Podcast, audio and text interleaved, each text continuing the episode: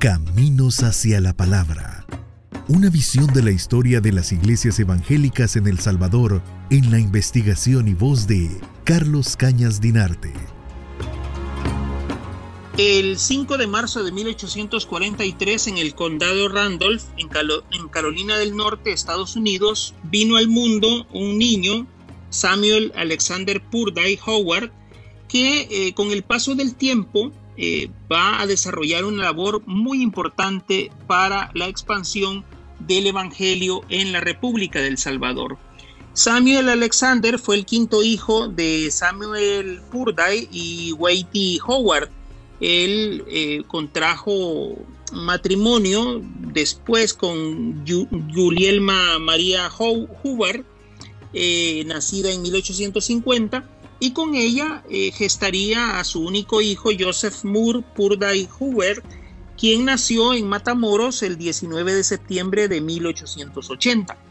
Es curioso eso porque alguien de Carolina del Norte tiene a su hijo en eh, Matamoros en territorio mexicano. Pero eso tiene la explicación porque entre 1871 y 1895 el reverendo eh, Purday, que para efectos en, el castellano de México se llamaba Samuel Alejandro, pidió, predicó y publicó materiales de la Sociedad de Amigos o los Cuáqueros en Matamoros, en el estado de Tamaulipas, en México. En ese lugar, en 1872, fundaría el periódico mensual La Rama de Olivo, que fue el primer medio evangélico existente en los Estados Unidos mexicanos. Además, desde esa área y durante esos 24 años, impulsó la venta de Biblias y otros materiales religiosos en la zona y protagonizó la fundación y el desarrollo de diversas escuelas dominicales para formación religiosa. Todo eso orientado y basado en la fe de los cuáqueros. Eh, tuvo algunos problemas hacia 1886 porque su imprenta fue vandalizada, fue atacada en mayo de ese año de 1886 y a partir de abril de 1891 se trasladó con su familia a vivir a Ciudad Victoria, siempre dentro del el estado de Tamaulipas, ahí en México.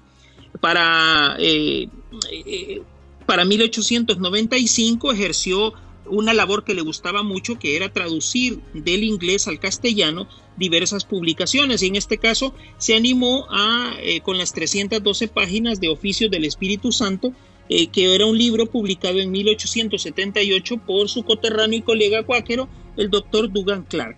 Es interesante eso porque él eh, realiza no solo la traducción, sino también la impresión de las ediciones en rústica y de lujo y las comercializa a 10 y a 50 centavos de peso mexicano.